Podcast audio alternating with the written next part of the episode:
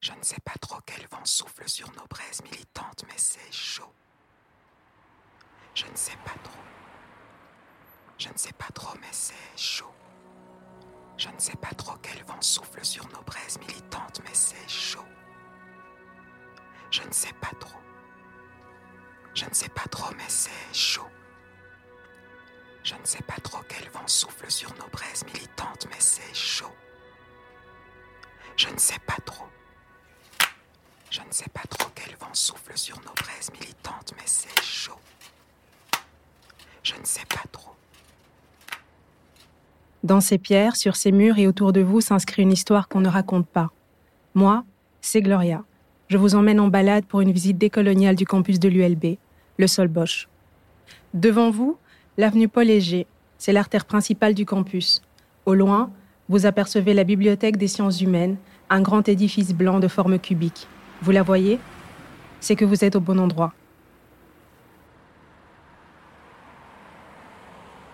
Et si vous ne la voyez pas, C'est chaud. et que vous ne voyez pas non plus l'avenue Paul Léger ni un petit parking à vélo gréagé sur votre droite, c'est que malheureusement, vous êtes au mauvais endroit. C'est pas grave. Mettez les coudes sur pause et rendez-vous à l'arrêt de tram ULB à côté des pubs. C'est le magasin de livres en face de l'avenue Paul Léger et de la barrière qui vous bloque l'accès. Je vous retrouve là-bas. Je m'appelle Baldé Tchernoaliou, je suis euh, militant au collectif Mémoire coloniale et lutte contre les discriminations. Avant de nous mettre en route, il nous faut revenir sur l'approche du collectif et des visites, sur quelques faits et dates clés de la colonisation en Belgique.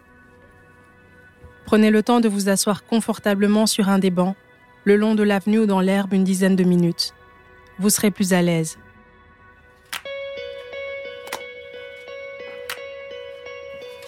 C'est un collectif euh, militant, un collectif euh, décolonial qui euh, entend participer à la déconstruction du racisme dans notre société, à la destruction même de ce racisme.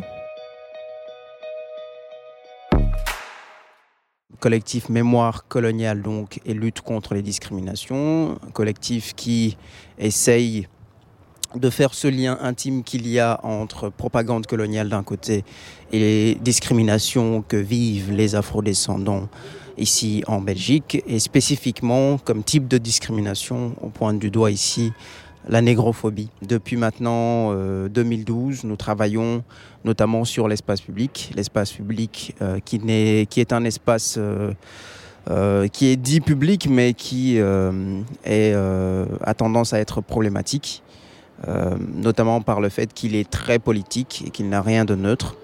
Et justement, notre travail, c'est d'amener cette dimension politique et d'amener à ce que les gens prennent conscience de la dimension politique qu'a notre espace public. L'approche donc euh, qu'a choisi le collectif Mémoire coloniale et lutte contre les discriminations pour aborder ben, la colonisation euh, ou même la décolonisation, c'est l'approche systémique, c'est-à-dire qu'on d'abord on demande au public et à toute personne qui s'intéresse ben, à ces idées de d'abord voir le système colonial avant d'entrer dans les individualités et les particularités du système. Euh, pour vous faire une simple métaphore, on utilise euh, parfois ben, cette histoire de, euh, de l'éléphant et des, des aveugles. Euh, la morale étant que quand on est trop proche ben, d'un éléphant, on ne voit pas l'éléphant. Euh, c'est quand on prend du recul qu'on voit la bête dans son entièreté. Et donc avec le système colonial, vu l'erreur qu'on fait, que font beaucoup de Belges euh, dans la société, c'est-à-dire on vient avec le bagage familial en disant ben moi mon grand-père euh, a été au Congo, euh, ma grand-mère a fait ceci au Congo, et donc voilà les aspects positifs de la colonisation. L'idée est ici de, de, replacer son grand-père, de replacer sa grand-mère dans un système beaucoup plus global. Euh, c'est comme ça qu'on ne tombe pas dans le danger de la relativisation de, euh, la relativisation d'un système de domination qui euh, aura fait de nombreuses victimes. Aujourd'hui, nous allons travailler sur un parcours intra-campus, campus de l'ULB Solbosch. Et donc, nous allons travailler sur ben, le, le passé colonial et aussi, euh, finalement, l'actualité coloniale de l'Université libre de Bruxelles. Nous allons nous balader sur le campus à la rencontre de personnages et de lieux clés pour notre visite. tous les personnages dont on va parler dans ce podcast, euh, évidemment, on parle d'eux dans le cadre de leur implication avec la colonisation. Euh, l'idée n'est absolument pas de dire que ces personnes n'ont fait que de la colonisation ou n'ont fait que des choses négatives dans, dans leur vie. Euh, l'idée est de dire ici que ben, ces personnes ont aussi fait dans la colonisation. Euh, vous pouvez retrouver des gens qui ont résisté aux forces nazies, par exemple, qui ont collaboré au système colonial et qui ont participé de multiples façons. Euh, donc euh, tout ça fait partie de, ces, hommes en fait. Euh, et il est important puisque ce, ce, ce côté-là de leur personnalité est souvent oublié, souvent mis de côté, de le remarteler, de dire que c'est aussi important de mentionner la participation coloniale d'un personnage, quels que soient les bons côtés qu'il a eu. Un ami me disait que ben, avant que je commence à lui parler de, l'histoire coloniale de l'ULB, ben, euh, il voyait toujours cette université comme un lieu de production de, savoir euh, très engagé, euh, euh, très impliqué dans le devenir positif de notre société. C'est le cas, hein. l'ULB est une université engagée, l'ULB est une université qui a fait des bonnes choses autant historiquement qu'aujourd'hui, mais l'ULB a aussi fait dans la colonisation. il faut aussi le, mentionner, il faut aussi en parler, puisque c'est important aussi de faire le lien avec ça et de ne pas rester simplement dans de l'utopie. Euh, de pouvoir aussi être en capacité de dire voilà comment mon université, euh, engagée aujourd'hui ou pas, a participé au projet colonial euh, d'une certaine façon. Pour tout comprendre, il est nécessaire de remonter le temps. Retour sur quelques faits historiques de la colonisation. 1578, le portugais Duarte Lopez est le premier occidental à remonter le fleuve Congo. De 1874 à 1877, exploration du fleuve Congo par Henry Morton Stanley. 1876, fondation de l'Association internationale africaine par Léopold II de Belgique. 1879, retour de Stanley au Congo pour coloniser des terres au travers de l'AIA. «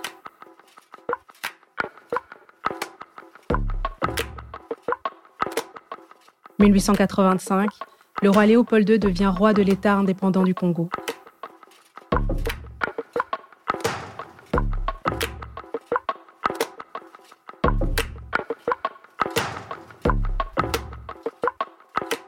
Quand on parle de colonisation en Belgique, en général, ben, on parle d'une période allant plus ou moins de 1885 officiellement jusqu'à 1960 pour le cas du Congo. 1900, euh, euh, après 1920 à peu près jusqu'à 1962 pour euh, ce qui s'appelait à l'époque le Rwanda-Urundi. Ici, en fait, pourquoi je dis officiellement? Parce que 1885, ben, ça commence pas vraiment là. La différence entre les deux, c'est que ben, l'État indépendant du Congo est une propriété privée du roi Léopold II et le Congo belge est une propriété de l'État belge, concrètement.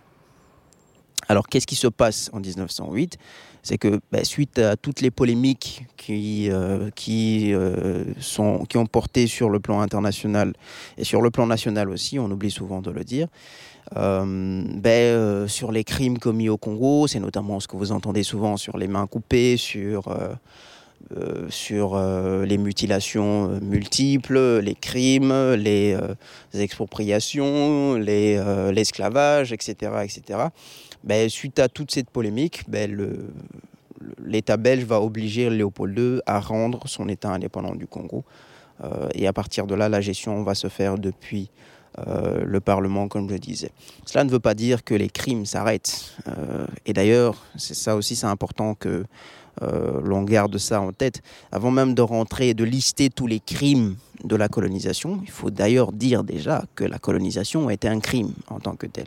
C'est-à-dire qu'avant de rentrer même, et c'est ce que je disais, je reviens sur l'approche euh, systémique dont je parlais tout à l'heure, c'est que avant d'entrer dans les particularités du système, il faut d'abord voir le système, le condamner en tant que système, euh, avant de le relativiser euh, par la suite. Pour ce qui est du Rwanda, du Rwanda Urundi, comme on disait, comme disaient les coloniaux à l'époque, ben, C'est en fait les, résultats de la Première Guerre mondiale, puisque ces deux territoires étaient sous gestion allemande, sous c'était des colonies allemandes avant que ce soit des colonies belges.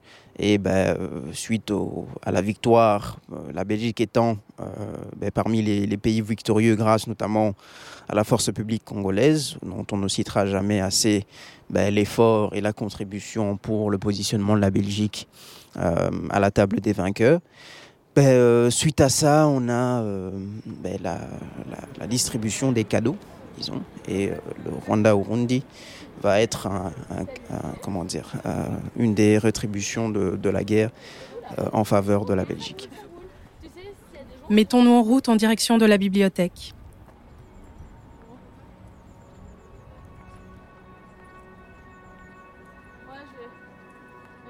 En descendant l'avenue, au premier croisement sur votre droite, il y a une arche.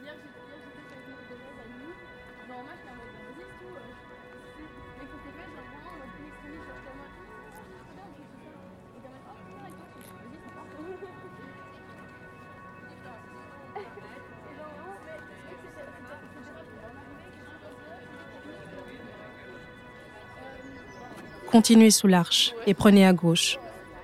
Longez le bâtiment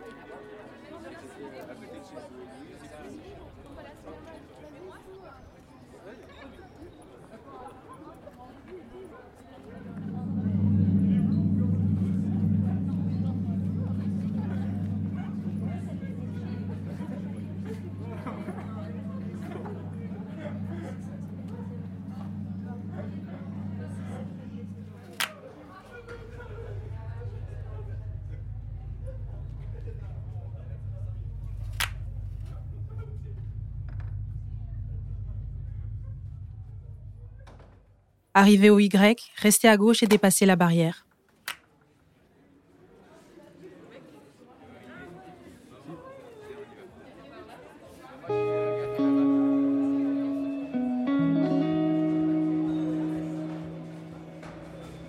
Autour de vous, des bancs, mais aussi des tables d'échecs. D'ici, vous pouvez observer l'étendue, la plaine herbeuse, l'énorme parking, le grand édifice des inscriptions.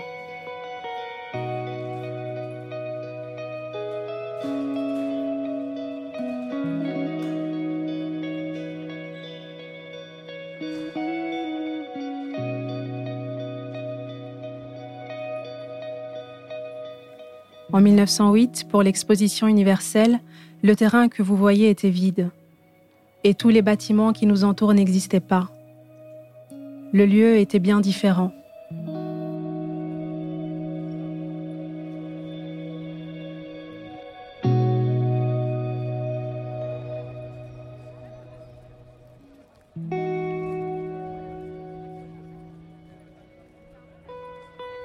Fermez les yeux. Ça y est Vous la voyez Vous la visualisez, l'exposition universelle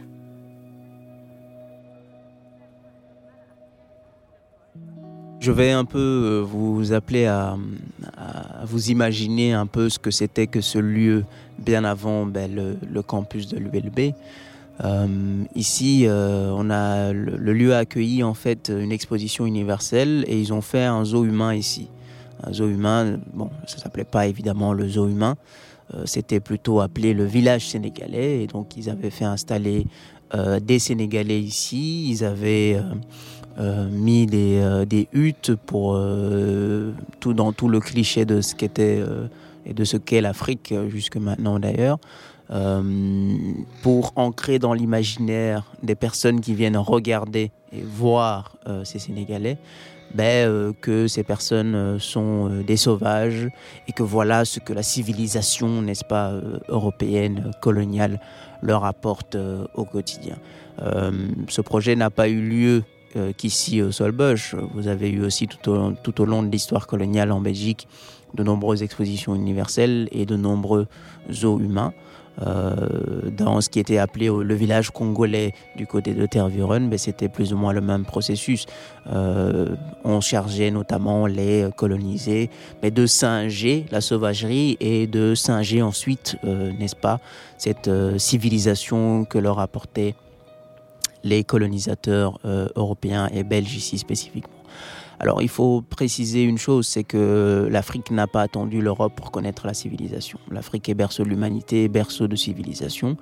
Euh, elle a accueilli de nombreuses et grandes civilisations bien avant le contact avec l'esclavage, avec euh, la colonisation sous le modèle européen.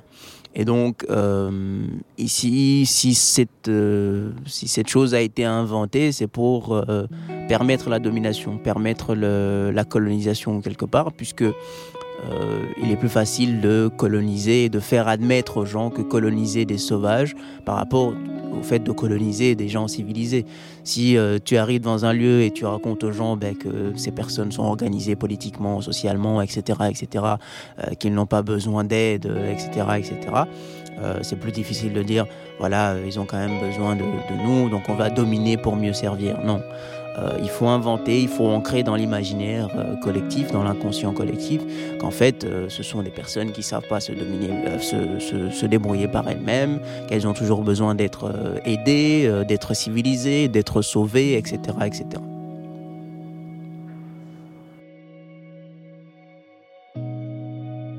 Mais il y a aussi des traces bien réelles pour lesquelles vous ne devrez pas faire appel à votre imagination.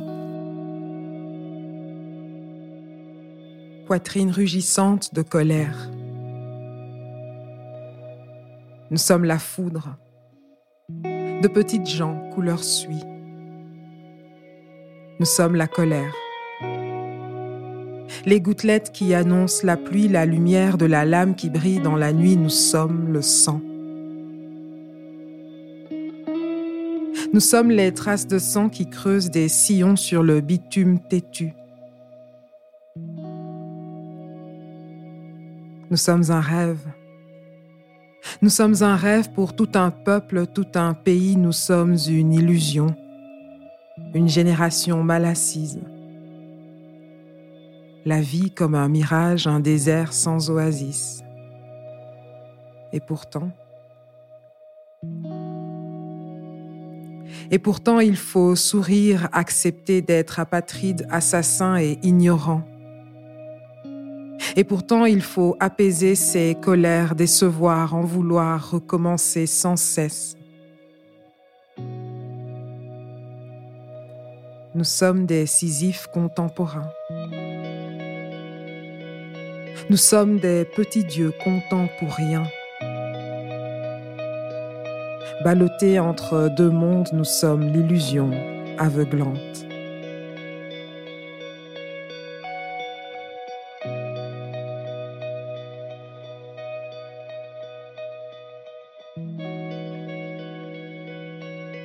Continuez tout droit en longeant le bâtiment F vers les murs colorés de la cafétéria à votre gauche.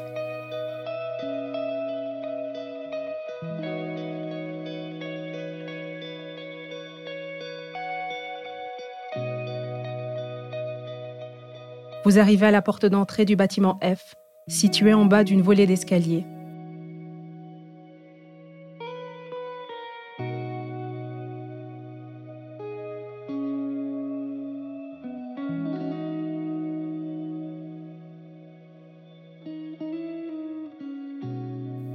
Si les portes sont ouvertes, rentrez dans le bâtiment. Sinon, regardez par la porte. Là, quatre plaques. Parmi elles, une plaque aux écritures effacées par le temps. Nous allons spécifiquement parler ici de Herbert Speyer. Euh, Herbert Speyer qui était euh, un professeur ici à l'Université libre de Bruxelles, un professeur de droit, euh, ça a été un personnage euh, assez important pour l'université, euh, mais aussi assez important dans le cadre de la colonisation. On apprend qu'en 1924-1925, un comité universitaire de propagande coloniale est créé par Herbert Speyer et est destiné à faire naître euh, parmi euh, le corps étudiant des vocations de faire carrière au Congo. Alors, il est dit aussi, on est tombé sur une source là-dessus, qu'il y avait un cercle des étudiants coloniaux à l'ULB. Euh, qui aussi faisait la promotion de ce projet colonial sur le campus. mais il faut aussi citer ben, tous ces étudiants qui n'ont pas été pour ce projet colonial, qui l'ont même dénoncé, au rang desquels ont figuré les jeunesses communistes dans les années 50, au rang desquels ont figuré aussi le Librex, qui n'est pas n'importe quel cercle de l'université, qui est un cercle euh, qui est le cercle le plus, euh, le plus officiel possible de ce campus. Suite au 4 janvier 1959, parce qu'il y a eu à l'époque à Léopoldville, aujourd'hui Kinshasa, euh, ce qui s'appelle les émeutes de Léopoldville, ce qui est couramment appelé comme ça. Les émeutes de Léopoldville, ben, c'est une, c'est une grande résistance coloniale qui a éclaté à Léopoldville en 1959, qui a été réprimée dans le sang, puisqu'il y a eu de nombreux morts euh, ce jour-là. C'est un événement qui avait euh, scandalisé autant sur le plan national, sur le plan africain en général, mais aussi sur le plan international, et qui a donné lieu à des réactions ici en Belgique, et notamment de ces étudiants-là, de ces jeunesses communistes, de, de ces jeunesses communistes, pardon, et de euh, de, euh, aussi de, du Librex, qui ont fait imprimer plus de 20 000 tracts euh, qu'ils ont distribués euh, ici sur le campus, mais aussi en dehors, dans les gares notamment à Bruxelles, pour dénoncer concrètement l'emprise coloniale de la Belgique sur le Congo. Évidemment qu'il y a eu des positions beaucoup plus coloniales par après, notamment de certains responsables du Librex, sur le fait que ben, euh, le Congo n'était pas encore prêt à avoir son indépendance, qu'il fallait euh, attendre un peu de temps avant de euh, donner l'indépendance aux Congolais. mais il est nécessaire de souligner aussi la contradiction qu'il y a eu sur ce, point-là et de repréciser pour la jeunesse belge qu'il n'y a pas eu unanimité en Belgique sur la question coloniale. D'ailleurs, sur aucune question, ça ne s'est jamais vu. Euh, et donc sur le projet colonial, parce qu'on tombe souvent sur des argumentaires disant ben, attendez, il faut contextualiser tout ça euh, dans la bouche de ceux qui vous disent il faut contextualiser. Ben, on vous dit en fait concrètement qu'à une époque bien donnée, ben, tout le monde était raciste, tout le monde était pour le projet colonial. Mais non, euh, il y a eu aussi des gens qui n'étaient pas pour ce projet. et qui l'ont fait savoir d'ailleurs. Et notamment, vous avez eu en fait les jeunesses communistes qui ont fait dès euh, le début de novembre 1959. Ils ont fait euh, quelques actions ici sur l'avenue euh, Paul Léger. ils ont notamment collé des affiches réclamant pas de miliciens au Congo, indépendance immédiate. dans la foulée, le 5 novembre 1959, mais le Librex, présidé par à l'époque Lucien Paris, appelle à une manifestation qui va démarrer ici au Solbosch. C'est notamment euh, euh, à peine euh, c'est 200 étudiants environ, socialistes et communistes principalement. mais pour la première fois dans l'histoire de l'ULB, un petit groupe d'étudiants qui sont des anciens coloniaux eut les participants. les insultent et bientôt même vont les agresser. Quelques-uns, dont Roger Lefebvre, euh, un étudiant communiste euh, s'est sérieusement euh, molesté, un, tabou sera tombé ici sur le campus, puisque pour la première fois, ben, sur le, fait colonial, il y a des conflits qui amènent même à des conflits physiques ici sur le campus, qui implique donc des étudiants. Ça va donner lieu à l'intervention notamment du recteur de l'époque. Donc euh, tous ces faits sont importants de, les signaler, puisque euh, on n'est toujours pas sorti aujourd'hui euh, des conflits des étudiants sur cette question de la colonisation, mais même aujourd'hui de la décolonisation, puisque nous devons continuer. Le public étudiant doit continuer à se battre concrètement sur le campus, puisque pour que l'université soit euh, au plus près et matérialise au plus possible les valeurs qu'elle prône, euh, notamment les valeurs d'antiracisme, euh, de lutte contre les discriminations en général, etc., etc. Remontez les escaliers et dirigez-vous tout droit sur le parking.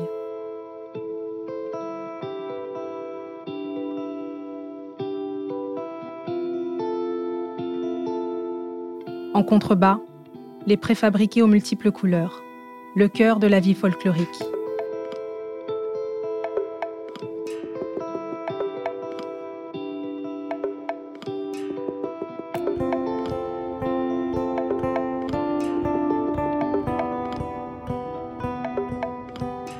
Prenez à gauche, longez les préfabriqués pour vous rendre vers l'auditoire Paul-Émile Janson, cette masse verdâtre blottie dans le fond du parking, au bout de la ligne droite.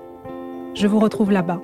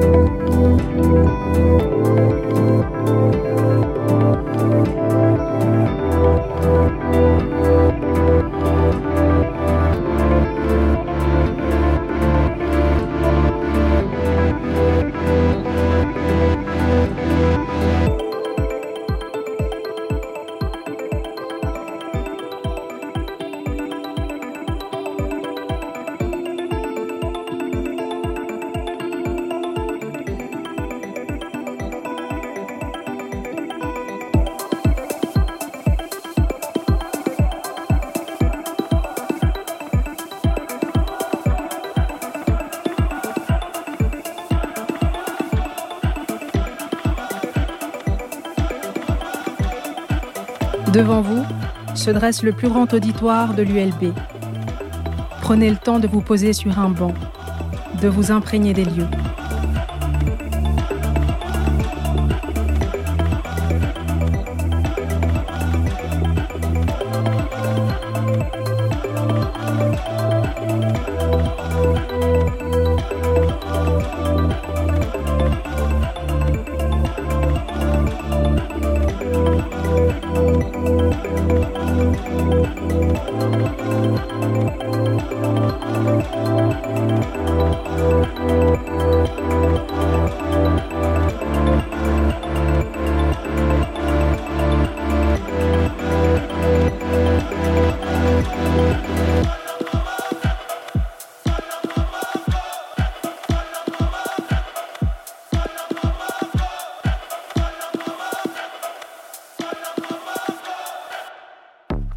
Paul-Émile Janson, en fait, ça a été un homme politique euh, libéral, euh, assez important euh, pour le Parti libéral de l'époque, mais aussi pour l'ULB, puisqu'il a fait une partie de ses études ici. et comme il a fait une carrière plutôt brillante sur le plan politique, ben, l'ULB a décidé de l'honorer au travers notamment de cet auditoire qui est le plus grand de ce, de ce campus. Il a aussi une carrière, enfin une carrière coloniale, non, mais plutôt euh, des, euh, une implication dans la colonisation d'une certaine façon, euh, puisque notamment dans le contexte de la cession du Congo, donc du passage de l'État indépendant du Congo au Congo belge, ben, il fera partie de ceux qui prendront la parole au Parlement pour d'abord dénoncer euh, le fait que les Britanniques euh, font la polémique sur les crimes qui sont commis au Congo. Donc c'est tout ce qui est les mains coupées. Et puis, euh, il va être aussi l'un de ceux qui sera au départ contre l'annexion de la Belgique sur le Congo, bien que un peu plus tard, il va changer d'avis, contrairement à beaucoup de personnes dans son parti aussi également. Et donc euh, ici, si on parle de lui, c'est surtout pour soulever le fait que dans ce contexte-là des crimes qui sont commis au Congo et de la polémique qui se prend sur le plan international, ben, il y a eu des réactions ici en Belgique. Euh, certains qui ont soutenu euh, l'État indépendant du Congo, Mordicus, soutenu Léopold II Mordicus, et puis d'autres qui ont été un peu plus nuancés, d'autres même qui ont dénoncé. Euh, souvent, on prend l'exemple de Emile van der Velde, euh, qui à l'époque euh, l'un des leaders du Parti socialiste, enfin le Parti ouvrier belge, qui est devenu aujourd'hui le Parti socialiste, qui lui va être un peu plus à l'offensive puisqu'il va dénoncer concrètement l'État indépendant du Congo. Cela ne fait pas de lui un résistant, parce que souvent on entend aussi que Emile van der Velde euh, que beaucoup de, personnes comme lui ont été des grands résistants à la colonisation en Belgique. Il faut nuancer un peu ce propos. Pourquoi? Parce que euh, Van der Velde dénonce effectivement l'État indépendant du Congo. Il n'est pas contre la colonisation. Il est contre le fait de la gestion de Léopold II de la colonie. Mais il n'est pas contre concrètement la colonisation. Et euh, puisque plus tard même dans le Congo belge, bah, il va avoir des intérêts très coloniaux, il va siéger dans des euh, conseils d'administration comme celui des huileries du Congo belge, qui sont devenus aujourd'hui Unilever, euh, une entreprise coloniale par excellence également. Donc euh, il faut nuancer ce, type de choses. Paul Hotelet aussi fera partie de ceux qui vont dénoncer le système colonial. Un autre afrodescendant qui a fait aussi, comment dire, euh, ces, écoles ici, qui est Paul Panda Farnana, euh, qui n'est pas exactement du même contexte puisqu'il est beaucoup plus jeune, euh, va faire partie de ceux qui vont en Belgique le plus dénoncer le système colonial. Et lui, ça va véritablement être un résistant au système colonial. Nous allons laisser le Janson derrière nous pour nous diriger vers le cœur du campus. Descendez la petite ruelle en direction du bâtiment multicolore à votre gauche, et vous devriez très vite apercevoir le grand cube blanc la Bibliothèque des sciences humaines et le point culture en face de vous. Le Congo est un pays. Congo Eza. Le Congo est un pays et sa réalité dépasse la fiction. La Belgique aussi d'ailleurs, elle est au-dessus de la réalité. Le Congo est une diaspora éparpillée comme des abeilles en colère. Et il faut y être fort. Ne pas pleurer sur les morts, craindre l'avenir, l'affronter avec un sans-gêne plus haut que le Rwenzori. Avec classe, presque désinvolte. Après tout, la misère est un business. Le Congo est une passion plus froide que la mer du Nord. Le Congo est à Bangui, à Kampala, à Beni. Le soleil est à Juba. 500 morts de plus depuis dimanche dernier. Le sarcasme est enfoui dans le sable du beach de Brazzaville et pas que là d'ailleurs. L'égalité se rit des pauvres. Le Congo est une planète et ses cratères sont des charniers, des charniers débordant de bonnes intentions.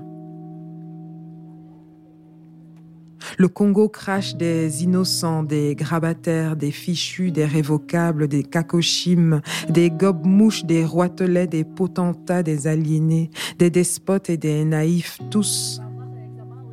Nous sommes à la fois bourreaux et victimes incrustés dans la tempête de nos corps et de nos têtes en révolte.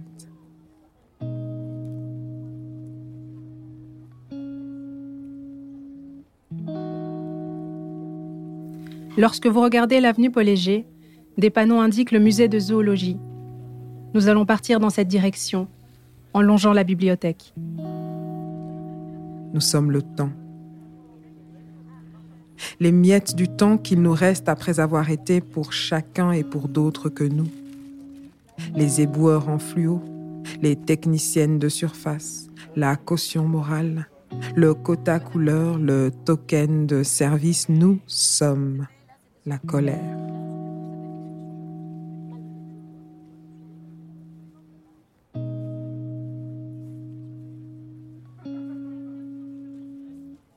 Continuez à marcher dans la même direction jusqu'à apercevoir sur votre droite un bâtiment plus ancien.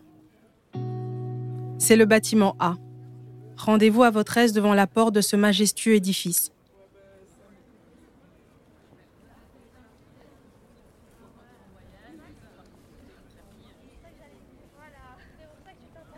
Si nous vous emmenons dans cette direction, c'est parce que le bâtiment A a abrité des statues qui rendent hommage à des personnages phares de la colonisation. Le buste d'Émile Franqui en fait partie. Émile Franqui, concrètement, ça a été un, recteur de l'université, ça a été un, franc-maçon très important de cette euh, université. C'est quelqu'un qui euh, a eu des liens coloniaux et qui a eu une carrière coloniale assez importante, euh, puisqu'il a été, pour citer le peu de, la liste de choses qu'il a faites, il a notamment été administrateur délégué de l'Union minière du Haut-Katanga. Alors le Katanga, c'est une des régions euh, du Congo actuel, de la République très très démocratique du Congo. Euh, dans le sud-est de ce pays, vous avez une province qui s'appelle le Katanga. Euh, le Katanga qui est une province les plus riches de ce pays, notamment en cuivre. L'Union minière du Haut-Katanga était donc l'entreprise qui était en partie la propriété de la Société Générale, la Société Générale qui est l'ancêtre de la BNP Paribas Fortis. Euh, L'Union minière qui a même été surnommée à un moment l'État dans l'État, euh, puisque c'était une entreprise coloniale par excellence. Euh, Émile Franqui a donc été ben, administrateur délégué de cette union minière. Il a été aussi directeur hein, de la Société Générale euh, de Belgique. Euh, il en devient euh, gouverneur en 1932. il a été ministre d'État, etc., etc. Donc c'est quelqu'un qui fait partie de la grande élite belge, qui va devenir extrêmement riche grâce à la colonisation puisqu'il a été propriétaire notamment de nombreuses mines au Katanga. C'est ce qui a fait sa fortune sur le plan euh, national et aussi sur le plan international, qui a fait ses relations notamment avec euh, le, le, président américain Herbert Hoover qui a amélioré ses relations, puisque selon les sources historiques, ils se sont rencontrés du côté de la Chine, mais qu'ils se sont rapprochés plutôt du côté de, du Congo, puisque leurs intérêts coïncidaient. à ce niveau-là. Donc ici, concrètement, Émile Franqui, c'est la manne financière, c'est euh, la présence d'entreprises. Et on ne peut pas euh, oublier, on ne peut pas parler du projet colonial sans parler d'argent concrètement, puisque c'est en suivant notamment le fil rouge de l'argent qu'on arrive à faire le lien entre les, toutes les pièces de la machine coloniale pour voir que c'est une machine.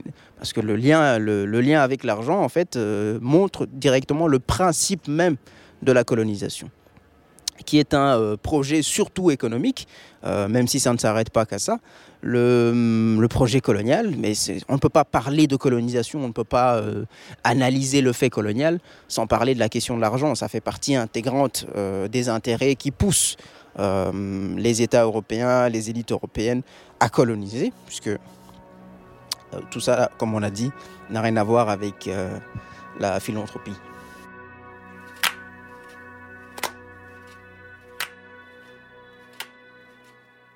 Une plaque de marbre de forme carrée. Sur celle-ci, une plaque en métal avec le visage du roi Léopold II de profil. Avec en contrebas deux dates, 1909 et 1949, ainsi que le nom du roi, Léopold II.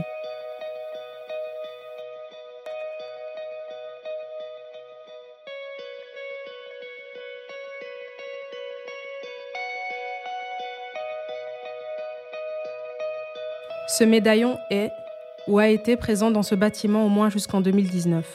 S'il est posé là en 39, c'est dans la grande lignée de fait euh, de ce qui se passe en général euh, à Bruxelles et en Belgique en général, puisque les associations d'anciens coloniaux, dont l'une des, plus, euh, des plus importantes qui s'appelle la, la Ligue du souvenir congolais, ne vous fiez pas au nom, ce n'est pas composé de Congolais, ce sont des anciens colons belges, ou en tout cas, en tout cas colons belges euh, qui euh, sont membres de ces associations et qui se donnent comme objectif ben, de redorer l'image de l'État indépendant du Congo, puisque cet État indépendant du Congo meurt ben, avec les polémiques qui sont... Euh, que vous connaissez sur les mains coupées, sur les mutilations multiples dont on a parlé avant, mais aussi redorer l'image du roi Léopold II, puisque le roi Léopold II euh, meurt aussi avec cette réputation du roi euh, euh, colonisateur, du roi qui, qui a commis des crimes au Congo. et donc dans les années 30, dans l'entre-deux-guerres spécifiquement, ben, il y a eu toute cette tentative et cette réussite d'ailleurs, puisque l'image du roi a nettement réussi à se redorer depuis, et dont l'une des réputations les plus fameuses qu'il a, qu'il est un roi bâtisseur. Euh, cette image du roi bâtisseur ben, vient en fait en contrepoids euh, de euh, cette polémique sur les crimes qui sont commis au Congo.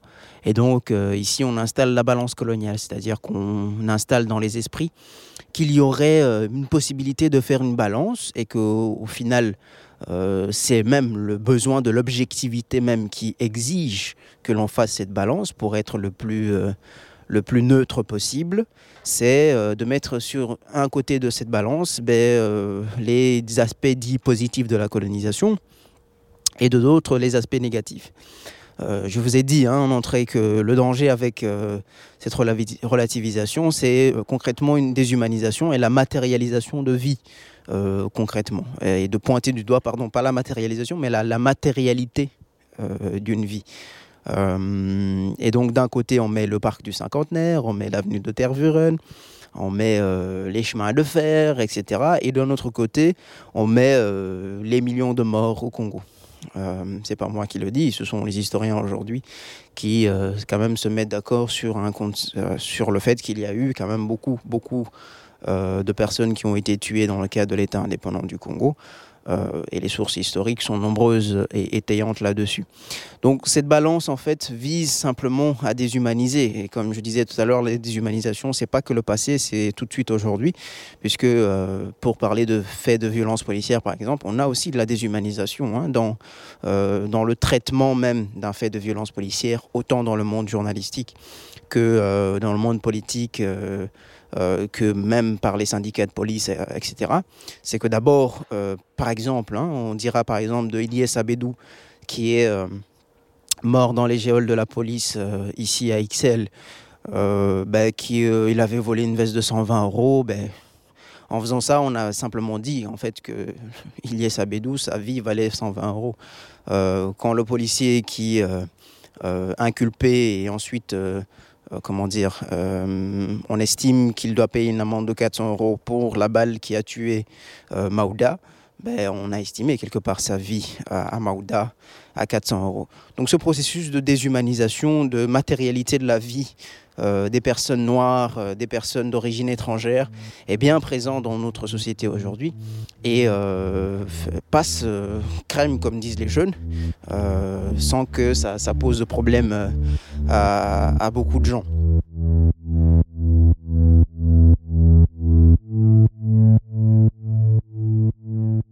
Ce médaillon a été déboulonné aussi, il faut le mentionner, puisque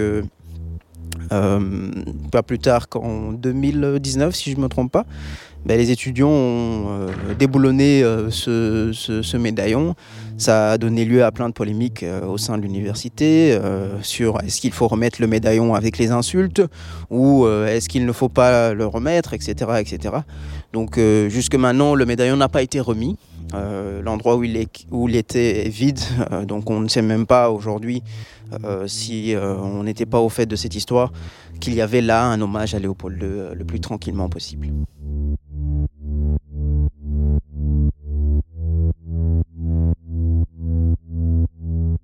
La position du collectif Mémoire coloniale, c'est qu'il n'y a pas d'aspect positif à la colonisation. c'est comme si on vient, comment dire, vous installer de l'électricité pour vous torturer et après vous être libéré de cette torture. Euh, votre euh, tortionnaire vous dit ben, Je t'ai quand même mis de l'électricité. Hein euh, sois un peu reconnaissant.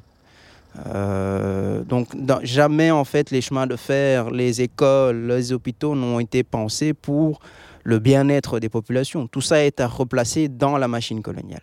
C'est-à-dire qu'il faut voir la machine et interroger le rôle de chacun de ces, euh, de ces infrastructures dans, cette, euh, dans ce système global. Les chemins de fer avaient comme objectif d'acheminer le plus rapidement possible les, euh, les matières premières vers les côtes et les sortir rapidement du pays. Les écoles, c'est un outil de domination, c'est-à-dire qu'on enseigne aux gens qu'ils sont inférieurs parce qu'ils sont noirs ou bien on va parler tout à l'heure de craniométrie, vous verrez en quoi est-ce que ces théories ont bien fait office dans les écoles dans les universités et ont été propagés pour simplement installer la domination, installer les complexes d'infériorité. Parce que quand quelqu'un se sent inférieur à vous, ben, c'est plus facile de le dominer. Euh, et quand on vous a enseigné que vous étiez supérieur, ben, vous vous comportez en tant que tel. C'est comme ça. Les objets de pierre et autres plaques ne sont pas les seuls à dormir dans les bâtiments de l'ULB. Retournez-vous et laissez le bâtiment A derrière vous pour rejoindre le bâtiment U, qui est de l'autre côté de la rue.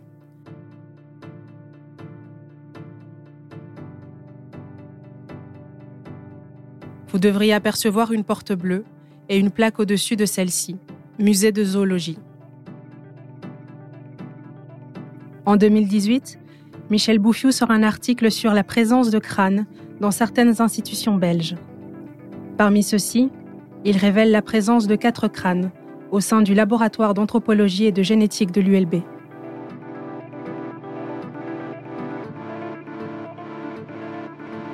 Tout le monde en fait en Belgique, euh, en tout cas dans le, monde euh, concrètement militant, notre organisation comme d'autres organisations apprennent que ben, l'ULB euh, a concrètement des crânes de, la colonisation. Alors, dans les articles de Michel Bouffiou, les scènes sont décrites de manière assez concrète, notamment le fait que le maire, qui est l'un des tortionnaire euh, colonial du Congo, euh, qui est l'un de ceux qui rapportent en Belgique euh, ces restes humains, décrit une des scènes où ils vont arracher la tête à un des ouvriers qui est mort du travail forcé dans le cadre de la construction des chemins de fer au Congo. son corps est laissé sur le bas-côté et comment dire, la scène est décrite avec trois autres personnes qui arrachent donc le crâne sur la tête de, ce, pauvre, diable, selon les propres termes qui sont utilisés dans, le journal. Près du campement, à 30 mètres, on trouve le cadavre parsemé et hideux d'un pauvre diable de porteur, mort en route, et que ses camarades ont apporté là, après l'avoir ligoté sur un stick.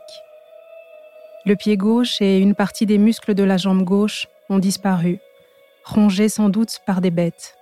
Il n'y a plus de muscles, mais la peau s'est parcheminée, comme momifiée, et l'épiderme s'est détaché par places et recroquevillé. On voit une partie du crâne à nu. La bouche est grande ouverte avec les deux lèvres momifiées formant des angles aigus, de grosses mouches vertes remplaçant la bouche. Le ventre est entièrement rentré. La nudité du misérable est tordue, repoussante. Waynes prend la photographie de cette scène macabre. Au moment où il va opérer, l'ingénieur classe s'adresse au macabé. Ne bougeons plus. Et on ne peut s'empêcher de rire. C'est effrayant. À la découverte du cadavre, je demande au docteur de détacher la tête pour tâcher d'avoir le crâne. Il me répond, furieux, Merci, si tu crois que c'est amusant et facile, c'est bien plus dur que sur... Sur un vivant? Non, sur une tête fraîche.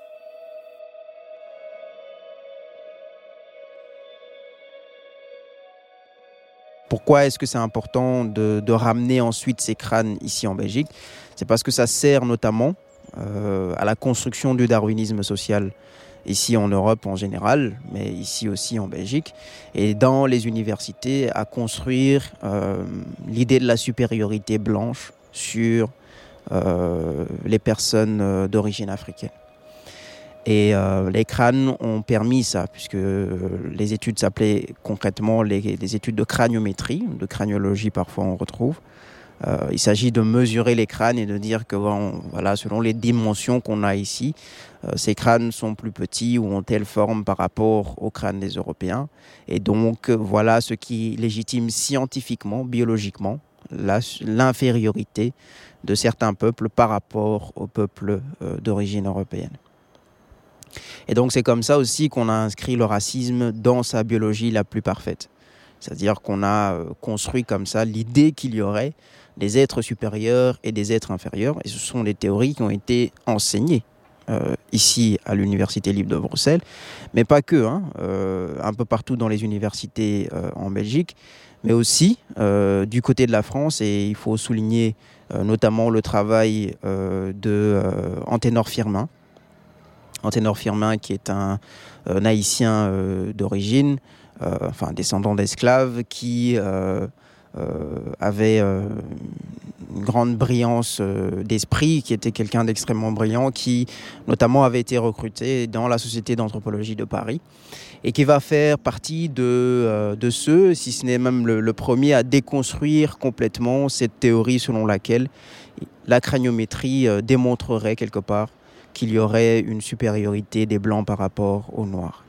Il va démonter notamment le, travail de l'anthropologiste en, chef sur la question, un certain Paul Broca, qui va en fait euh, euh, être celui qui va euh, démarrer toute cette ligne de pensée dont beaucoup d'anthropologues français vont s'inspirer et beaucoup d'anthropologues européens en général vont s'inspirer ensuite.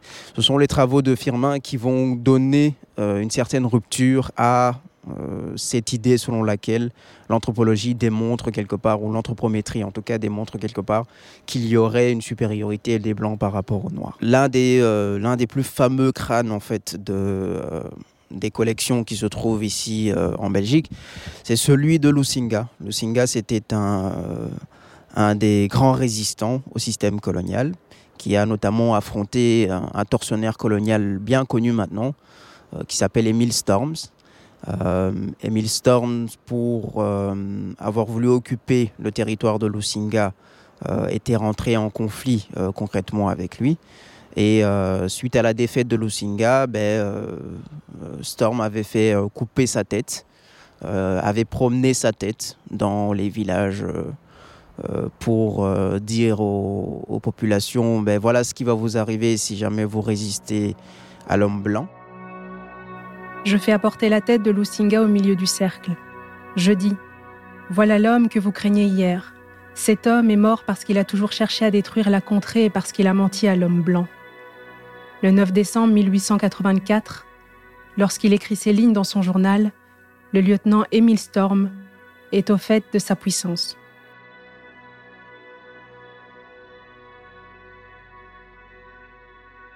Ici, il s'agit concrètement de la technique de la terreur, c'est la politique de l'exemple, puisque c'est une politique qui est appliquée tout au long du processus colonial, pas seulement par euh, la colonisation belge, mais euh, également par toutes les formes de colonisation qu'il y a eu en, Afrique. Hein. Euh, cette politique de l'exemple date même beaucoup plus, de beaucoup plus avant de, l'esclavage concrètement, puisque en fait ce qui s'est passé, c'est que la technique est bien simple. Quand on est minoritaire dans un territoire, on fait en sorte d'appliquer la terreur pour faire régner un certain ordre et pour faire régner son privilège.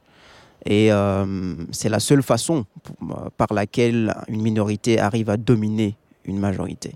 Il faut appliquer la terreur, il faut inculquer la peur, il faut surtout tuer toute tentative de résistance. Et on le fait grâce au fait de prendre le nègre le plus résistant. Dans ce cas ici, c'est euh, le Singa, euh, le chef, hein, l'image du chef, qui est non seulement assassiné, mais également son corps est mis à la vue de tous pour inculquer le fait que voilà votre chef, c'était le plus résistant d'entre vous, voilà ce qu'on lui a fait, donc euh, restez bien à votre place. Cette politique de l'exemple a continué euh, bien après euh, les indépendances. L'exemple le plus parfait de cela pour ce qui concerne la Belgique, c'est le Mumba, puisque le Mumba n'a pas simplement été assassiné, même mort, son corps continue d'être un danger pour la Belgique. On décide de faire disparaître son corps et celui de ses deux autres compagnons de lutte, Joseph Okito et Maurice Mpolo. Et encore, on apprend des années plus tard euh, que en fait l'un de ceux qui a découpé le corps est rentré en Belgique avec une de ses dents en guise de trophée. dernièrement, dans la presse, on a appris que le juge euh, qui était euh, en charge de l'affaire, euh, notamment de la plainte de la famille Lumumba contre les dix personnes impliquées dans l'assassinat du Premier ministre, avait consenti à donner, n'est-ce pas, à rendre la dent à la famille. Et donc, normalement, de ce qui a été annoncé dans la presse, la dent devrait retourner officiellement au Congo pour ce 30 juin 2021. Bouffiou révélera donc dans son article qu'il y a quatre crânes, euh, ici dans le laboratoire d'anthropologie et de génétique de l'ULB. Euh, et vu le tollé que l'article a pris sur le plan euh, national, ben, il a fallu une réaction, n'est-ce pas, des autorités de l'ULB. Et dans la foulée, l'année d'après, en 2019, en, janvier, si je, me, souviens bien, 2019, ben, il y a eu un colloque qui a été organisé euh, ici sur le, campus de l'ULB, au Solbosch précisément, sur euh, ben, la présence de ces crânes, la, question de la restitution de ces crânes éventuellement. Et euh, c'est là qu'on a appris qu'il y avait non pas 4, mais plutôt 14 crânes liés à l'Afrique et à la colonisation précisément. Et donc, euh, ces crânes ont servi pendant longtemps dans le cadre de euh, la craniométrie, mais euh, aujourd'hui, a très peu en tout cas, les, certains professeurs utilisaient encore les crânes pour démontrer le fait que l'anthropométrie de l'époque, la craniométrie de l'époque, n'avait aucun fondement biologique, donc dans la lignée de ce que Anténor Firmin avait déjà démontré. Euh, mais nous trouvons euh, notre position là-dessus, c'est qu'il faut euh, arrêter d'utiliser ces crânes. On n'a pas besoin de ces crânes pour démontrer cela. il faut désormais entrer dans un autre processus de décolonisation possible, au travers notamment du fait de restituer ces crânes aux familles des concernés, de faire un travail d'archives pour retrouver exactement qui étaient ces personnes comment ils sont arrivés ici, est-ce qu'on peut identifier encore leur famille, si on n'arrive pas à identifier les familles, en tout cas les zones au Congo d'où ils venaient, et s'il y a des possibilités de restituer, d'accorder une sépulture digne de ce nom à ces personnes, pour qu'ils puissent enfin retrouver le repos qui leur est dû. Parce que ces personnes n'ont jamais donné leur corps à la science, ils n'ont jamais voulu qu'on prenne leur tête et leur crâne pour venir faire des expériences ici en Europe. Dirigez-vous vers la sortie, là où se trouve la barrière, et traversez.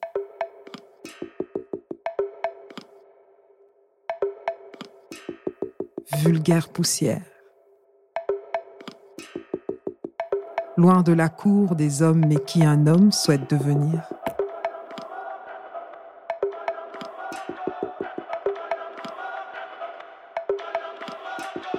Qui t'emmerde? Qui t'enferme Qui t'enfoire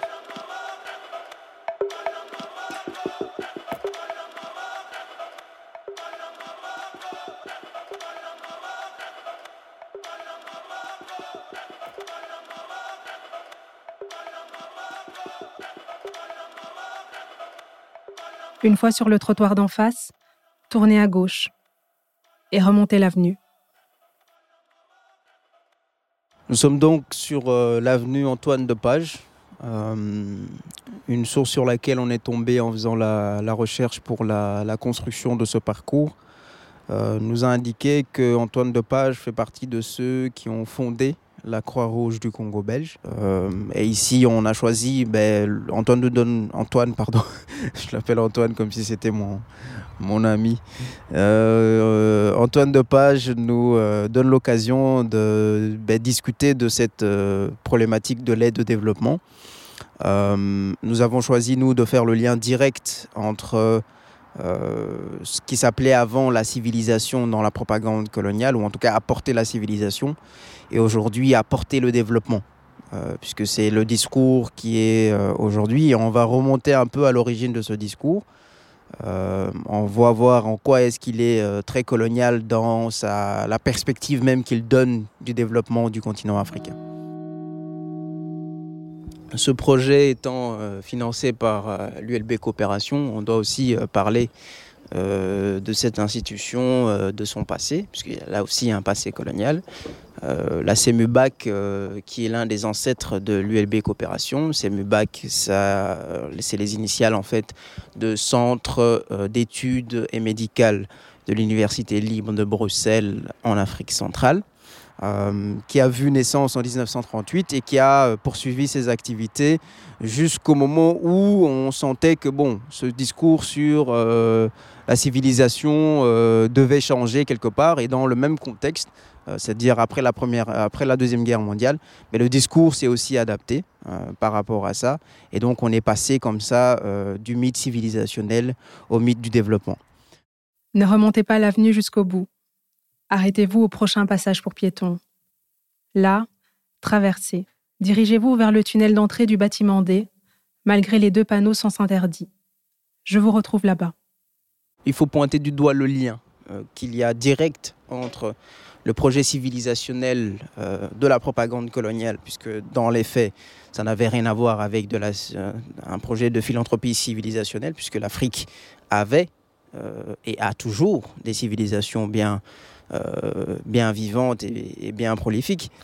et donc l'idée ici, c'est de dire, bon, euh, d'où est-ce que ça vient cette affaire? Et il se trouve qu'on peut faire un lien direct. Euh, ben, il faut se poser la question, que sont devenus les euh, administrateurs coloniaux à l'indépendance? Est-ce qu'ils sont tous rentrés en Belgique? Est-ce qu'ils se sont réformés en autre chose? Ben, ils étaient des milliers. je doute fort qu'il y ait eu des emplois pour tous ces gens-là quand ils rentreraient ici en Belgique. Euh, et donc il a fallu trouver des solutions et l'une des solutions, ça a notamment été de les intégrer dans euh, cette affaire d'aide publique au développement. Donc euh, de jour au lendemain, certains se sont transformés ben, d'administrateurs coloniaux ou en tout cas de fonctionnaires d'État colonial en fonctionnaires de l'aide au développement. et donc il a fallu trouver des solutions partielles pour la plupart à ces ces personnes-là. En fait, l'Afrique fait face à, des, euh, à un système qui dit vouloir l'aider, pas depuis euh, que ce discours sur l'aide de développement a, a, été développé, notamment grâce euh, à l'Organisation des Nations Unies, mais bien avant ça, puisque dans le cadre de la colonisation, on a toujours présenté celle-ci comme étant de la philanthropie, c'est-à-dire qu'on va aider des populations euh, qui, sont, qui ont telle telle difficulté qu'on a euh, simplement inventé, puisque la propagande, ça n'a jamais été la réalité de ce qui se passait sur le terrain. Elle avait comme objectif principal de, euh, pour faire simple, hein, circuler parce qu'il n'y a rien à voir.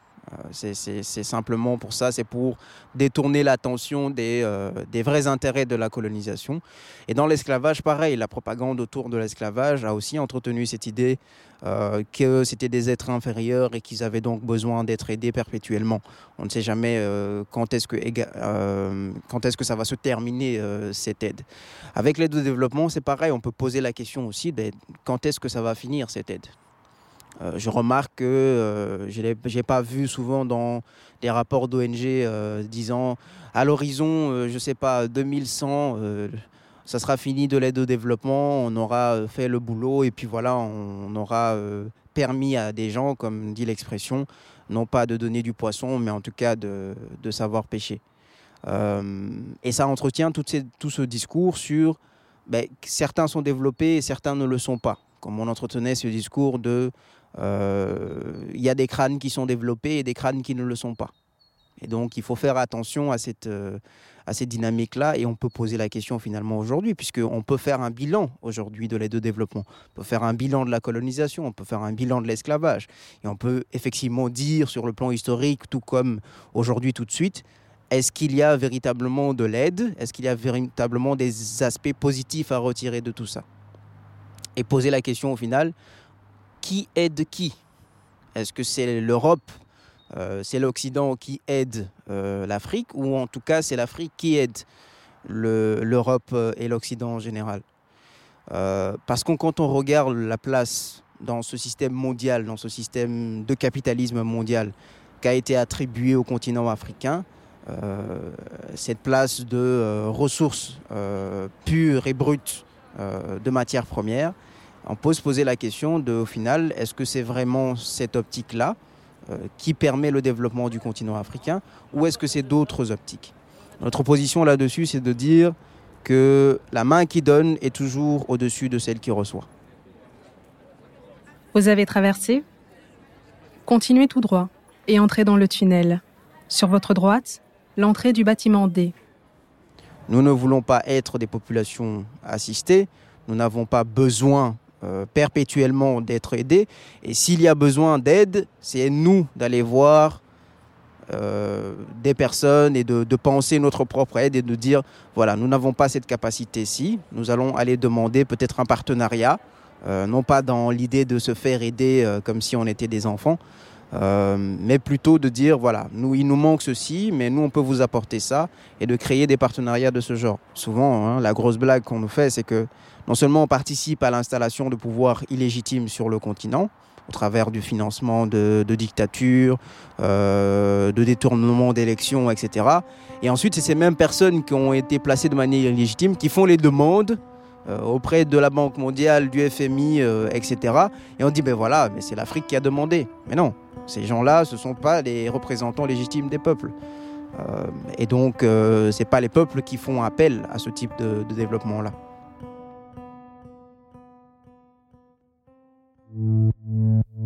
Ça y est. Ça y est, les tambours tonnent, frottement de cuivre et bruit de bottes, c'est la grande marche de l'automne. Ça y est, ça y est, c'est la cadence, la vaste fête, l'ignoble transe. Ils ont sorti les boucliers. Ils les ont même briqués pour la rentrée, nos amis. Ça y est, ils se taisent, les oiseaux. Pendant qu'on casse de l'arabe, du gitan et du négro, posés tout fiers, ils annoncent haut, posés tout beau, ils déblatèrent, mais quand même la ferme. La ferme aux femmes fiantes, prolo, malfrat, travelo, pédé, homo, islamo, bobo, pauvre, gaucho. La ferme, c'est la grande enchère des droits misères. Prenez la première à gauche et rendez-vous sur le square G. Qui t'emmerde? Qui t'enferme, qui t'enfoire, qui te propose, t'annonce, te définit, te dit ce que tu dois être, être ou devenir, qui te respecte si peu, si peu, si peu. Qui te prend et qui te jette, qui te crache dessus, essuie sa merde et pointe du doigt ta colère, qui te crache dessus et pointe du doigt ton enfer explosif, qui se tait quand ça arrange, qui t'égorge quand tu déranges. Qui te retient, te soutient si peu, si peu, si peu? Qui t'accuse? Qui abuse? Qu'est-ce qui te perd? Qui a froid comme toi? Qui, comme toi, bientôt pourrit déjà, mort pour une vie qui ne sera pas pour une nation qui ne verra jamais le jour? En arrivant vers le square G, dirigez-vous vers le centre. Mais alors devine ma colère, devine notre colère. Ma rage même éteinte ou tamisée joue les notaires et les huissiers et compte chaque frère, chaque sœur noyée. Et si nos noms sont des tourbillons, pour chaque vie mal nourrie, pour chaque vie maltraitée, nous serons la nuit noire de vos culpabilités absentes. Nous serons les éclosions partagées, la solitude et la tourmente de vos cœurs charognés. Devine la bêtise, la foudre et l'inhumain. Devine le fleuve qui charrie les insultes et les bannissements, et les prières des hypocrites et les sermons des Hippocrates charlatans. Et la foule qui trace nette et précise la collective mémoire bien propre sur elle. Le nom de ce square? Fait référence au groupe de professeurs de l'ULB qui se sont illustrés dans la résistance contre les forces nazies en sabotant certaines infrastructures ennemies.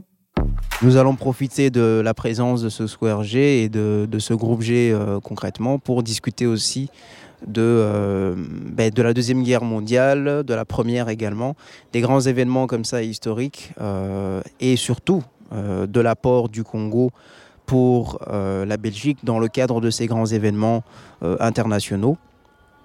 il faut dire une chose, c'est que il serait difficile pour la Belgique de se positionner sur le plan international, de peser dans la balance internationale face, à des puissances comme euh, les États-Unis, euh, la Russie, etc., euh, etc., sans l'apport de ces colonies et de spécifiquement le Congo. Puisque quand on regarde dans les faits, pour la Première Guerre mondiale, la bataille la plus importante que la Belgique remporte, c'est celle de Tabora. Tabora qui est euh, l'une des capitales euh, de l'empire colonial euh, allemand, qui va tomber dans les mains de la force publique congolaise qui va avoir un retentissement international très important et qui va permettre notamment, c'est pas que cette, cette victoire-là qui permet le positionnement de la Belgique à la table des vainqueurs par la suite, mais c'est une des victoires très importantes. Euh, pour la Seconde Guerre mondiale, là, il faut faire le lien avec euh, ce qui se passe à Hiroshima et à Nagasaki, euh, puisqu'on sait hein, qu'en Belgique, le, les forces nazies pénètrent assez facilement, qu'elles vont occuper le territoire pendant très très longtemps, et ensuite le gouvernement va se mettre en exil du côté de Londres notamment, et euh, là, la carte la plus stratégique que le gouvernement en exil a jouée auprès des autorités euh, londoniennes, c'est euh, la carte du Congo. C'est la carte la plus importante pour eux, puisque le Congo, ce sont des ressources en hommes, femmes et enfants, puisque la force publique, c'est pas simplement des, des hommes qui... enfin, c'est des hommes qui sont engagés en tant que soldats, euh, mais pour déplacer des colonnes comme ça euh, d'hommes, il faut les accompagner de porteurs. Et les techniques de portage, on ne dira jamais assez combien de victimes elles ont fait euh, au Congo. Il y a aussi des ressources en termes de matières premières, de cadence de travail accélérée, puisque l'économie de guerre exige euh, qu'il y ait euh, plus de matières premières qui soient produites dans le cadre notamment de l'armement. Euh, Ça va être le cas de, à, Léopold, pardon, à Elisabethville de l'époque, en 1941. Il va y avoir un grand massacre colonial, puisque les ouvriers de l'Union minière du Haut-Katanga vont se mettre en, résistance, puisque le niveau de vie qu'ils ont ne correspond plus en fait au coût de la vie, simplement. Et donc ils vont entrer en résistance et le gouverneur d'Elisabethville à l'époque va faire convoquer tous les ouvriers dans le stade d'Elisabethville et va faire fusiller euh, une septantaine d'entre eux. Au final, on comptera un, bilan de plus d'une centaine de morts. Il va y avoir une fosse commune qui sera faite par la suite et jusque maintenant, on ne sait pas déterminer où se trouve cette fosse commune.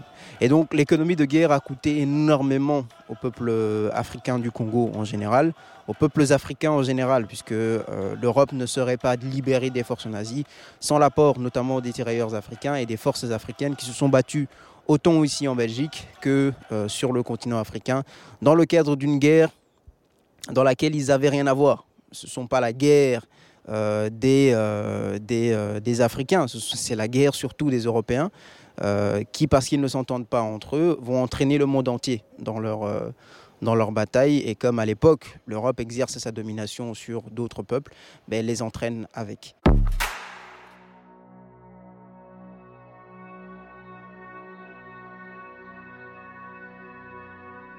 On ne saura jamais aussi assez dire l'apport du Congo dans le cadre notamment de la construction du projet Manhattan, euh, qui, euh, n'est-ce pas, a euh, donc créé ces deux bombes qui vont tomber sur Hiroshima et Nagasaki. Et là encore, l'Union minière du Haut-Katanga va jouer un rôle central puisque c'est elle qui va fournir l'uranium nécessaire à la construction de ces deux bombes.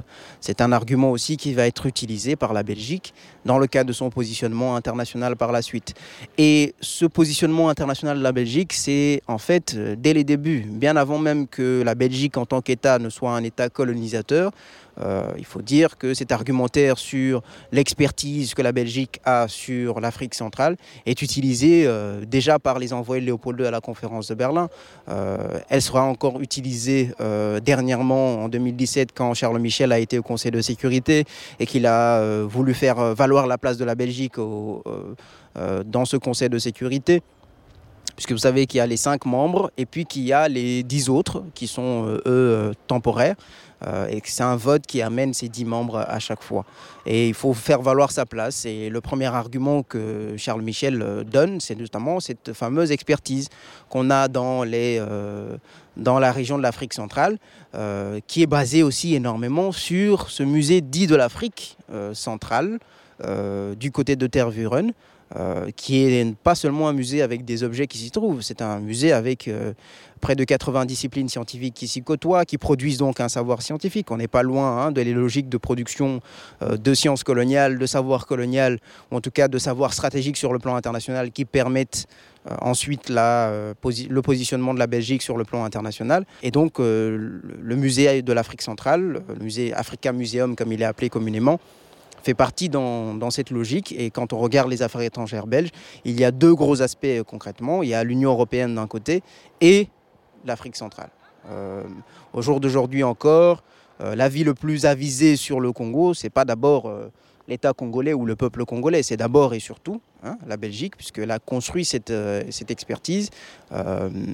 D'où les enjeux de restitution, n'est-ce pas, de, de ces, de ces œuvres d'art, comme ils sont appelés communément euh, du musée de Tervuren ici à l'Afrique, d'où l'enjeu de restitution de ces crânes qui sont ici dans le, dans le bâtiment U aujourd'hui, qui sont du côté du musée des sciences naturelles, d'où la restitution simplement du savoir congolais au peuple congolais, euh, la restitution de richesses euh, qui ont permis l'enrichissement de la Belgique, la force de la Belgique également sur le plan international, ce qui n'est pas assez reconnu par ce même pays toujours au jour d'aujourd'hui, on est en 2021. Quitter le square G par l'entrée opposée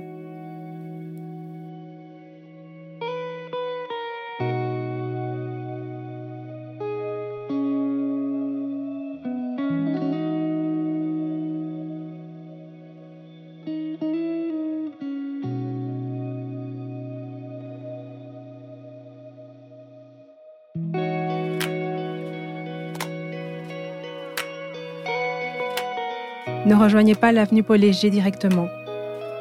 Suivez les piquets rouges jusqu'au croisement.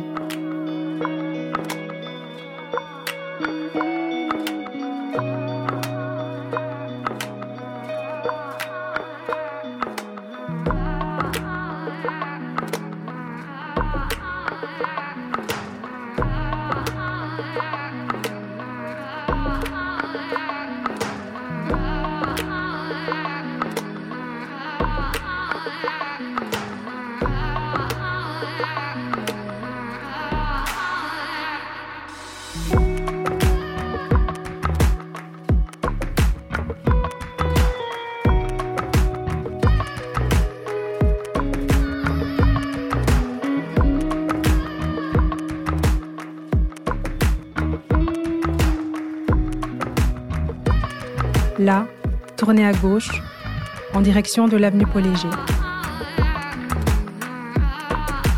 Rendez-vous sous l'arche qui est en face de vous.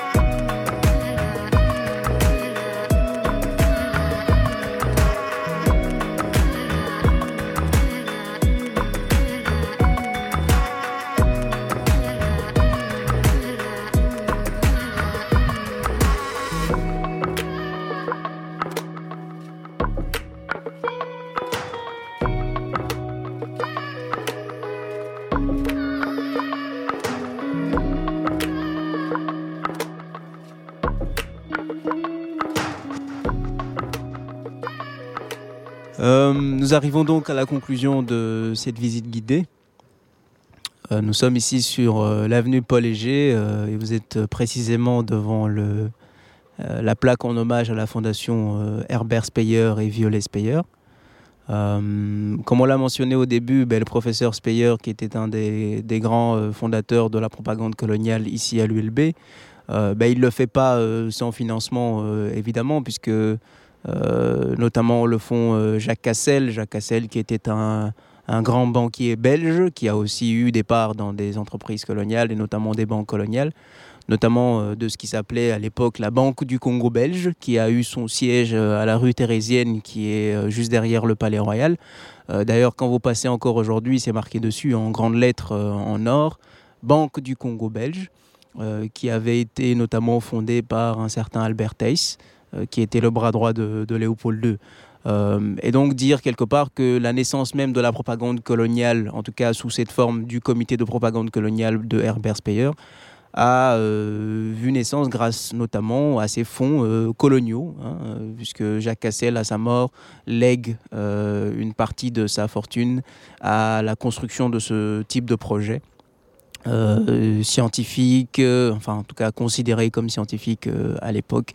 Et ça va être la continuité dans, tout ça, puisque le CEMUBAC également va recevoir des, fonds coloniaux. Euh, et donc tout ça pour dire quoi? Pour euh, en revenir à la base même de ce qu'on a dit euh, dès le départ. C'est que le principe même du système colonial, ça a d'abord été surtout le, fil rouge de l'argent, c'est-à-dire de, suivre l'argent et de voir concrètement comment l'argent fait le lien entre les différentes pièces de la machine coloniale, de l'éléphant dont on parlait au début. Et donc, il est important que euh, n'oublie pas, qu'on garde ça bien en tête, que le projet colonial a surtout été un projet d'argent, une, sorte, une question économique avant tout. d'une certaine élite qui euh, finance, qui finance les expéditions coloniales, qui finance des associations coloniales, qui finance des études coloniales dans les universités, euh, dans le but de propager cette idée que coloniser est une bonne chose, non seulement pour les peuples belges, mais aussi pour les peuples colonisés. C'est dans cette lignée des, choses, on a toujours eu la manne financière qui était derrière les projets coloniaux. Au travers, on a mentionné la Société Générale et le fait que Émile Franqui était euh, l'un des administrateurs de... Euh, de la Société Générale, qu'il a été le directeur même de la Société Générale à une époque, euh, Société Générale qui est l'ancêtre de la BNP Paribas Fortis aujourd'hui. Euh, on n'a pas mentionné, mais euh, la banque ING qui est également sur ce campus du Solbosch. la banque ING, c'était avant ce qui s'appelait la, BBL, la banque Baron Lambert, la banque Bruxelles Lambert à un moment donné, qui était, enfin le Baron Lambert qui était le beau-fils des Rothschild. Hein, une famille qui a fait notamment sa fortune grâce notamment à l'esclavage et à la colonisation par la suite, euh, une grande famille de banquiers. Euh, le baron Lambert a été euh, surnommé même le banquier du roi. Ça a été en fait le banquier personnel du roi Léopold II. Et donc, on est ici face à la présence, n'est-ce pas, de, cette grande bourgeoisie coloniale, de cette grande bourgeoisie financière et coloniale, qui a des intérêts bien précis et qui produit un discours officiel. Ça, c'est extrêmement important de le garder en tête. Ce discours officiel est à destination des masses, des populations, pour euh, éviter le moins possible de résistance. Et donc, ce n'est pas ce discours officiel qui va euh, berner ces personnes qui écrivent ces discours officiels. C'est-à-dire que la propagande coloniale a des effets sur les populations au plus bas, permet de les diviser, permet de construire cette idée de la supériorité des uns par rapport aux autres. Mais l'élite est bien consciente de ce qu'elle fait. Euh, elle est bien consciente que ce discours est un discours inventé, que c'est un discours mensonger et que ce discours continuera sur des générations et des générations parce qu'elle a intérêt à ce que ça continue. Parce que sa manne financière et ses économies financières dépendent de la production de ce discours, dépendent de la construction et dépendent du fait que les gens soient convaincus par, ce discours quelque part. Sur euh, l'espace public colonial qu'on a en général à, Bruxelles, il y a comme euh, je l'ai mentionné plusieurs fois, beaucoup de monuments, de statues, euh, euh, d'hommages particuliers qui ont été pensés par des organisations, par des associations privées de, de, de, coloniaux qui, dans l'objectif, étaient dans l'installation d'une certaine mémoire de la colonisation. Et c'est surtout ça qu'il faut mentionner ici et déconstruire surtout parce que dans le cadre notamment de BLM en 2020, on a entendu euh, ben, que déboulonner une statue, ben, c'est déboulonner l'histoire d'un pays. Alors que non, ici, en fait, on est concrètement dans du déboulonnage d'une certaine mémoire et non pas de l'histoire. Parce que quand une statue, quand un monument dans l'espace public vous dit que euh, coloniser c'était égal à civiliser, ou que coloniser c'était de la philanthropie, que ces personnes, euh, ces pionniers de la colonisation ont apporté de grandes civilisations à ces nègres, à ces sauvages qui ne savaient même pas euh, comment se débrouiller par eux-mêmes, mais ça c'est plus de l'histoire, puisque l'histoire nous dit le contraire. L'histoire nous dit exactement que les colonisateurs n'ont pas trouvé des sociétés de sauvages ils ont trouvé des sociétés civilisées. Euh, mais que cette fabrication de l'image du sauvage a été faite expressément. C'est un mensonge raconté sur des décennies et des décennies et qui reste malheureusement dans les, dans les consciences et dans les inconsciences. Donc ici, l'objectif de ces associations, c'est justement d'ancrer encore ce mensonge un peu plus dans l'espace public, de l'utiliser comme outil de propagande coloniale pour amener à ce que les gens pensent automatiquement, au travers notamment de cet espace public, qu'il y a eu dans l'histoire coloniale, dans le système de domination, de la philanthropie. Et qu'au final, comme je disais tout à l'heure, il faut relativiser, il faut, euh, pour les besoins même de l'objectivité, ben, il faut euh, éviter de dire que tout était noir, euh, qu'il y avait quand même des aspects positifs, etc. etc. Donc ici, concrètement, si, cette, si ces monuments ont été mis dans l'espace public, c'est pour installer une certaine mémoire.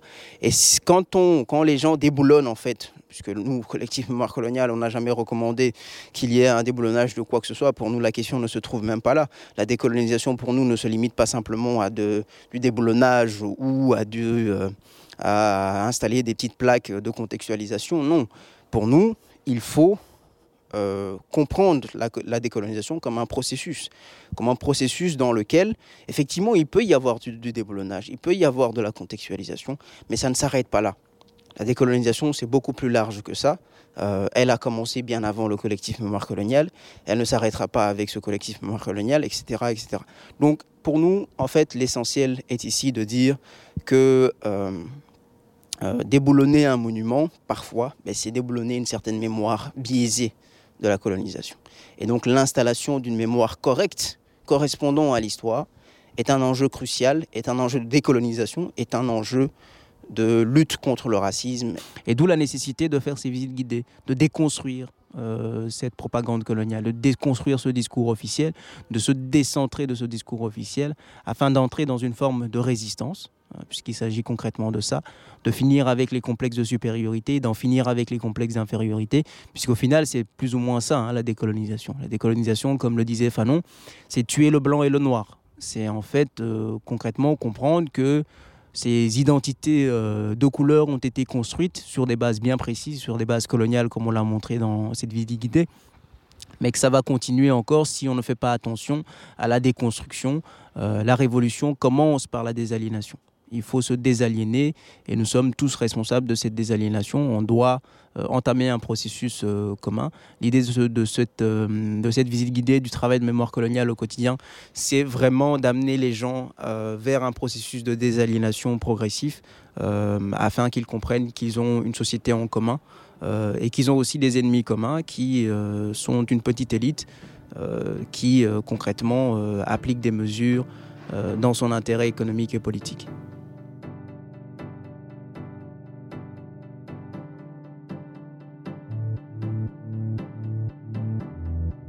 Nous vous encourageons à écouter, apprendre, échanger, déconstruire, débattre et dénoncer sans relâche à votre échelle et au-delà.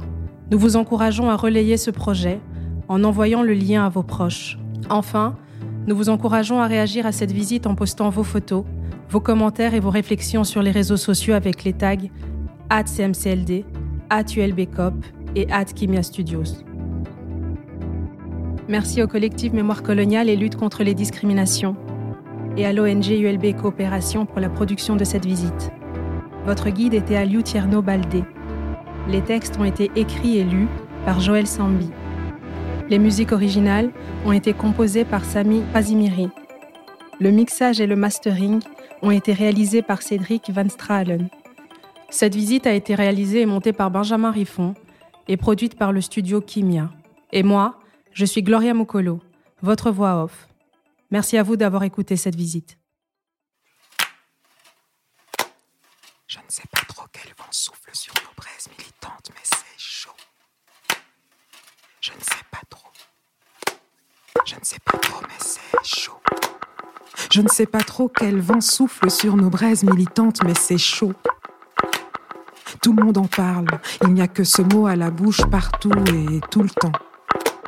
Un peu comme s'il fallait le répéter en boucle un peu comme s'il fallait se le répéter en boucle, un peu comme s'il fallait se le répéter en mantra.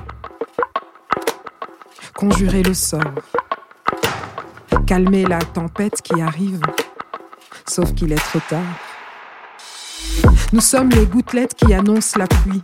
Et on connaît par cœur le refrain sur la fraternité. Et on connaît par cœur le refrain sur l'égalité au moment où ça pète on nous ressort vite fait. On nous ressort vite fait le disque du tous frères quand ça s'agite. Alors bon, c'est trop tard. On parlera d'amour demain. Les noirs. Les noirs. Les noirs sont des êtres humains. Étonnamment, cela peut sembler surprenant de devoir rappeler un truc aussi banal. Je comprends le trouble. Après tout, on nous tue comme des chiens. Et même les chiens, on les endort avant, mais bon, passons. Sauf que ça ne passe pas. Sauf que ça ne passe plus. Et il faut le crier très fort. Très fort pour se faire entendre. Depuis le fond des cellules libyennes. Depuis le fond de la Méditerranée. Depuis le fond de l'histoire, depuis le fond des banlieues, les Noirs sont des êtres humains. C'est vrai, il n'en a pas toujours été ainsi. Avant, nous n'étions que des bêtes. Des animaux apathiques, pas très travailleurs, un peu durs d'oreille et il fallait lacérer, lacérer nos dos à coups de chicotte, couper quelques mains pour que ça avance. Le progrès n'attend pas, non, non, non, non, non, le progrès n'attend pas. Avant, il était convenu que nous n'étions pourvus d'aucun sentiment au point que le massacre de quelques-uns de nos proches ne provoquerait qu'un vague mouvement de nos sourcils, en guise de...